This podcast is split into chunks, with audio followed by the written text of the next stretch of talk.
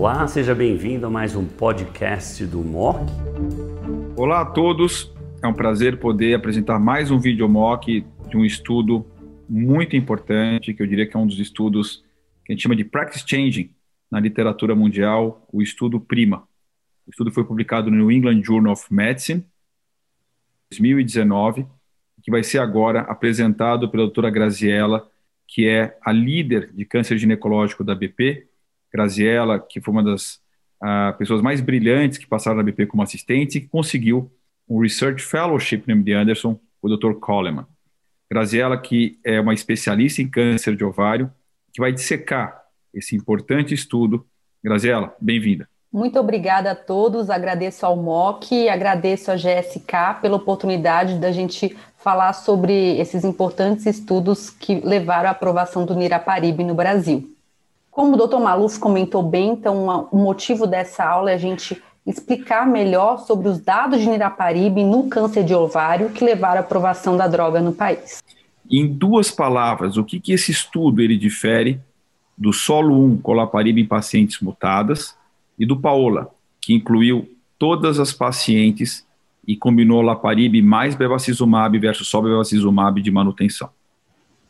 Essa pergunta é excelente, que a gente vê de diferença do estudo solo 1, que solo 1 só incluiu as pacientes com mutação de BRCA, então esse é um estudo muito mais amplo, aumenta a nossa população e indicação de uso de inibidor de PARP em primeira linha. O estudo Paola combinou laparib com bevacizumab e versus um, um braço ativo de tratamento, o prima versus um braço de placebo, né? Mas diferente do Paola, em que a gente teve uma população que não houve ganho com a combinação, que foi a população de, é, proficiente em recombinação homóloga, o prima a gente viu ganho em todas as populações, com ganho menor, obviamente, na população proficiente, mas muito mais robusto na população mutada e deficiente. Grazi, como esse estudo mostrou que houve benefício de niraparib para as mutadas, deficientes de recombinação homóloga e para as proficientes, dá para falar que a gente talvez não precise, além da mutação, que é muito importante, né, por uma questão, obviamente, de aconselhamento, de segmento das pacientes, prescindir da avaliação da deficiência de recombinação homóloga para poder usar inaraparib para os pacientes?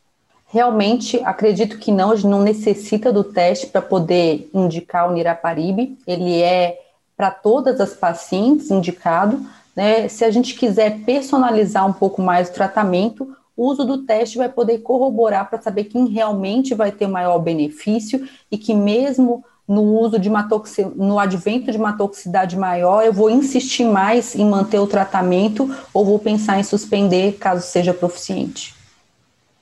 E a última pergunta: paciente estadio 3, citorredução máxima. Essa paciente não foi incluída no estudo, mas a, o risco de recorrência é enorme ainda. Você recomendaria niraparib de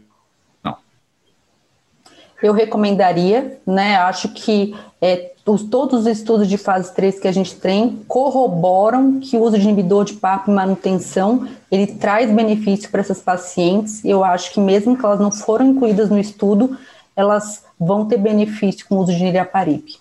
Muito bom. A gente então finalizou com a ótima aula da Graziella, focando nos dois estudos, no PRIM e no NOVA, mas com a aprovação de niraparib, eu acho que essa fica uma opção é, eu diria, mais abrangente, né?